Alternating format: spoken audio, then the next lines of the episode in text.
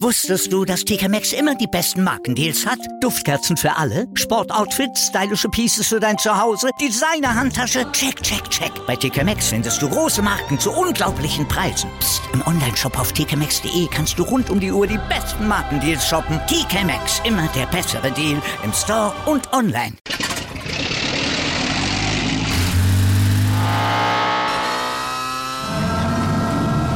Von 0 auf 100. Aral feiert 100 Jahre mit über 100.000 Gewinnen. Zum Beispiel ein Jahr frei tanken. Jetzt ein Dankeschön, rubbellos zu jedem Einkauf. Alle Infos auf aral.de. Aral, alles super. Sportplatz mit Malta Asmus und Andreas Thies. Alles rund um den Sporttag auf meinsportpodcast.de. Anwurf der Handballtalk auf meinen Sportpodcast.de mit dem Endspurt der HBL. Wir blicken drauf, denn am Wochenende, da findet es ja vielleicht statt. Also, es findet statt, aber vielleicht ist es ja schon dann die Vorentscheidung, die da fallen wird im Duell zwischen den Kielern und den Flensburgern. Dass es weiter spannend bleibt, dafür haben auf jeden Fall die Kieler jetzt schon mal wieder gesorgt. Die haben sich nämlich gegen Wetzlar durchgesetzt gestern Abend mit 27 zu 23. Das stellen wir gleich mal in den Mittelpunkt unserer Sendung mit unserem Experten Sebastian Mühlenhof. Hallo Sebastian. Hallo Malte.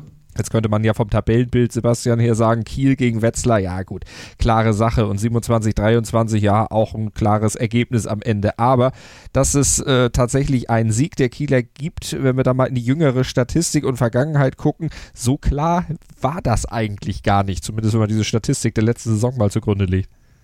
Ja, genau. Bevor dem Spiel hat die Kieler in den letzten fünf Spielen gegen Wetzlar dreimal verloren. In dieser Saison sogar zu Hause verloren gegen Wetzlar. Also von daher ähm, waren die Kieler entsprechend gewarnt. Ging aber wirklich sehr früh gut los. Ähm, hat ein bisschen gebaut, bis beide Seiten das erste Tor erzielt haben. Aber die Kieler haben dann in der fünften Minute das Tor erzielen können und haben sich dann auch absetzen können. Waren in der ersten Halbzeit die klar bessere Mannschaft. Ähm, ging auch verdient mit 15 zu 12 in die Halbzeit, weil sie eine sehr starke Abwehr hingestellt hatten, wo sie wirklich sehr, sehr gut agiert haben. Die 6 hat gut funktioniert. Die Umstellung auf die 3 zu 1 habe ich nicht so ganz verstanden, ähm, aber da war so eine Phase drin, wo Wetzlar echt gut gewesen ist. Da wollte man ein bisschen was neu ausprobieren, die äh, Wetzlarer Angriff ein bisschen vor Probleme stellen. Das hat auch funktioniert, deswegen war auch diese Halbzeitpause verdient, äh, die Halbzeitführung verdient und dann wurde es wirklich sehr spannend, äh, weil dann wirklich Wetzlar reingekommen ist und ähm, hat wirklich Gas gegeben, hat dann ausgleichen können zum 20 zu 20 und da war das Spiel wirklich wieder offen. Man hatte so ein bisschen das Gefühl, okay, das könnte jetzt vielleicht in die Richtung kippen, dass Wetzlar das Spiel gewinnt, aber nein, die Kieler sind ruhig geblieben, haben ihr Spiel weitergespielt und ähm,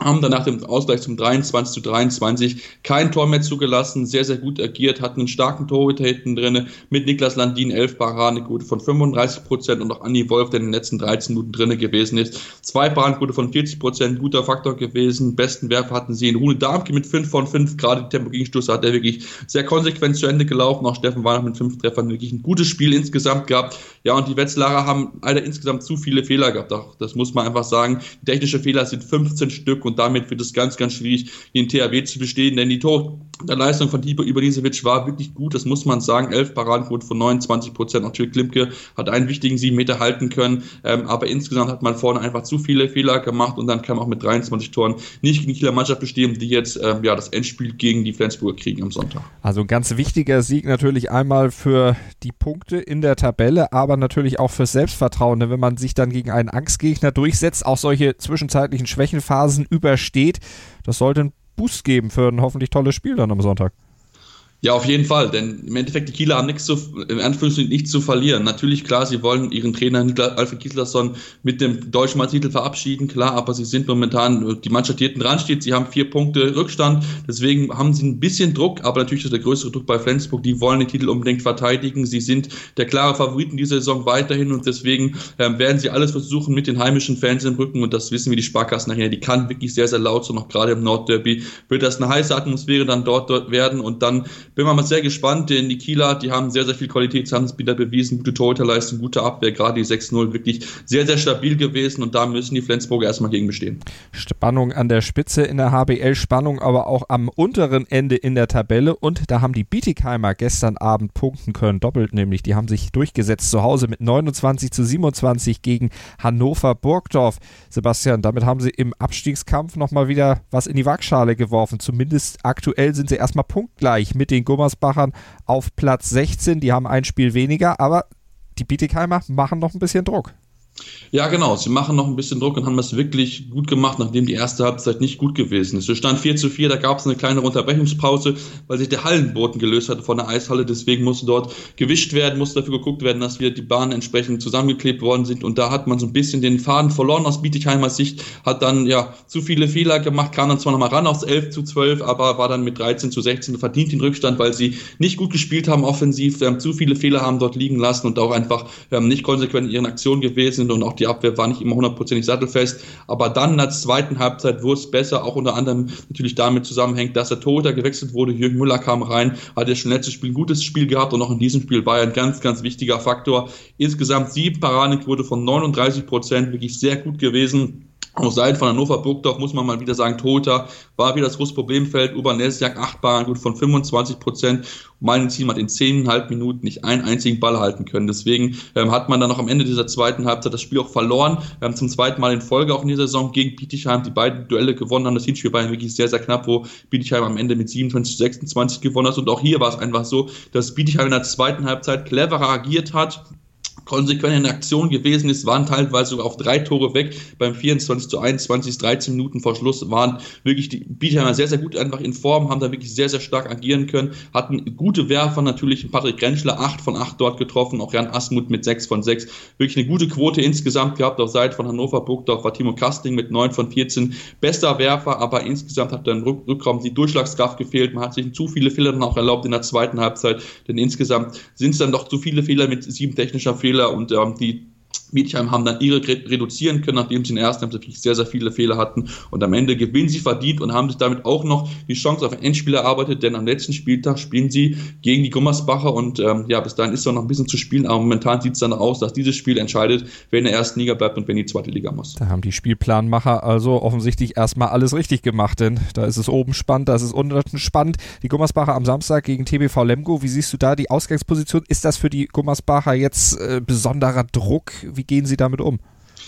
Ja, das wird wirklich sehr entspannt zu sehen sein, wie Tauge Greve seine Mannschaft darauf vorbereitet. Ähm, gegen TBV Lemgo kann man mit Sicherheit bestehen. Lemgo hat ja auch verloren jetzt zu Hause gegen äh, Göpping. Das heißt, man ist mit Sicherheit dort nicht chancenlos. Ähm, gerade mit der Halle im Rückpunkt kann man das auf jeden Fall schaffen. Hat dort ja auch gute Grundlagen mittlerweile jetzt. Das ist schon äh, positiver jetzt zu sehen insgesamt in den letzten Wochen, was sie dort spielen. Deswegen würde ich sie nicht chancenlos rechnen. Da gibt es mit Sicherheit die Möglichkeit, mit der heimischen Halle das Spiel zu gewinnen und dann ja schon wieder ein bisschen Vorsprung zwischen sich und Bietigheim zu bringen. Denn man möchte mit Sicherheit in der ersten Liga bleiben bleiben, der Traditionsverein aus, aus dem Oberbergischen und da mal gucken, ähm, ja, wie es dann entsprechend weitergehen wird für die Gummersbacher. Aber ich denke, das wird auf jeden Fall noch ein ganz, ganz heißer Tanz in den letzten Spielen und vielleicht gibt es wirklich dieses Endspiel am letzten Spieltag. Da ging es also noch um was und geht es noch um was für Stuttgart und Minden. Da geht es um nicht mehr viel, höchstens noch um die Platzierung im Mittelfeld. Die Mindener haben mit 31, 30 in Stuttgart gewinnen können. Brauchen wir gar nicht groß drüber reden. Sebastian, lassen wir uns oder lass uns lieber über das Duell frisch auf Göpping gegen Erlangen sprechen. 25-23 am Ende für die Göppinger, die ja immer noch so leise hoffen, vielleicht noch in die EHF Cup reinzurutschen.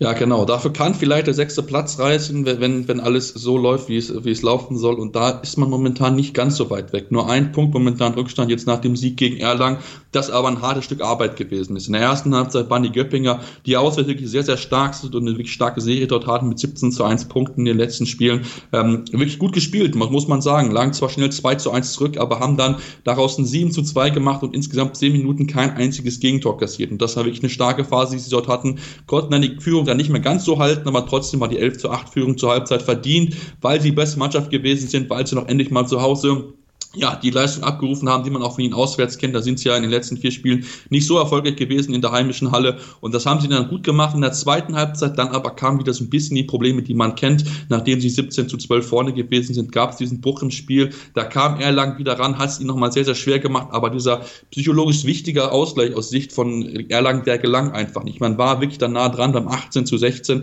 aber wirklich nah dran auf ein Tor oder auf den Ausgleich hat man es nicht schaffen können aus Sicht der Erlanger, weil dann Göpping immer wieder angezogen gezogen hat, hatte einen sehr, sehr verlässlichen Torschützen in Marcel Schiller, der bei zehn Versuchen zehn Tore erzielen konnte.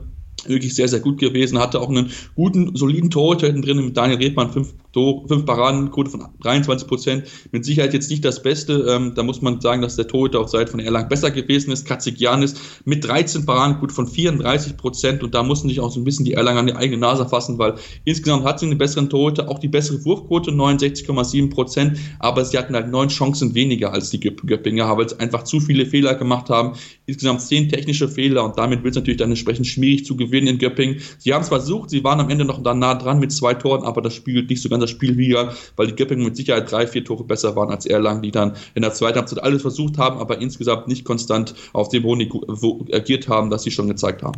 Also auch da noch richtig viel Spannung dann drin im Kampf um den EHF Cup in der HBL. Also das ist ein sehr, sehr schöner, ein sehr, sehr spannender Liga-Endsport, der dann am Wochenende zunächst mal fortgesetzt wird mit dem Duell Gummersbach gegen Lemgo, wir sprachen drüber, und Leipzig gegen den Bergischen HC und am Sonntag dann Melsung gegen die Rhein-Neckar-Löwen, Magdeburg gegen Wetzlar, Berlin gegen Ludwigshafen und natürlich der Knaller um 14.30 Uhr Kiel zu Hause gegen die SG Flensburg-Handewitt und darüber sprechen wir dann natürlich auch hier bei Anwurf auf meinsportpodcast.de in der nächsten Woche. Abonniert den Handball-Feed, abonniert den Sportplatz-Feed, abonniert den Anwurf-Feed, dann entgeht euch in Sachen Handball überhaupt nichts.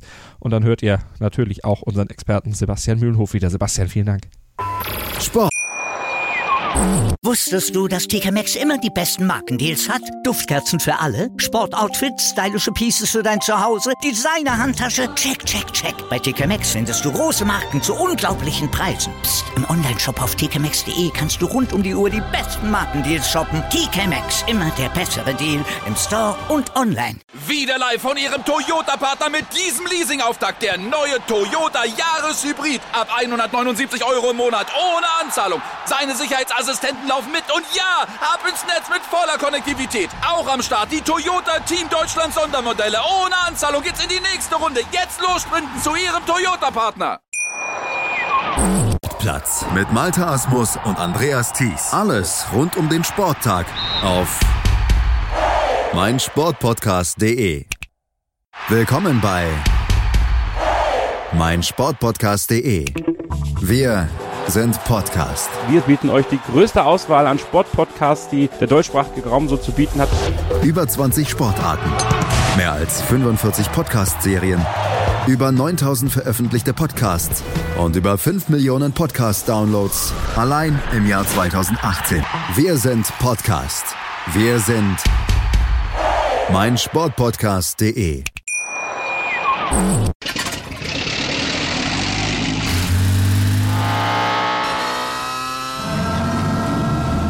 Von 0 auf 100.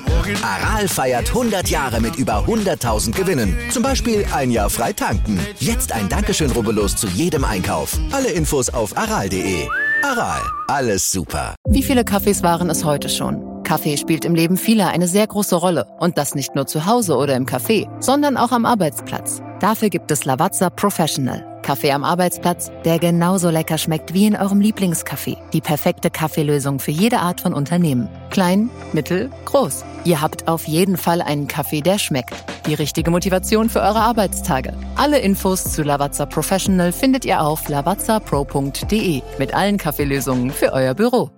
Ich habe mich natürlich schockverliebt, weil die war wirklich ganz, ganz klein. So begann die Mensch-Hund-Beziehung zwischen Christina und Tierschutzhund Frieda. Und wie es danach, nach dem ersten Moment der Verliebtheit, so weiterging und welche Klippen es danach zu umschiffen galt, das hört ihr in der neuen Ausgabe von Iswas Dog, dem Podcast für harmonische Mensch-Hund-Beziehungen. Iswas Dog?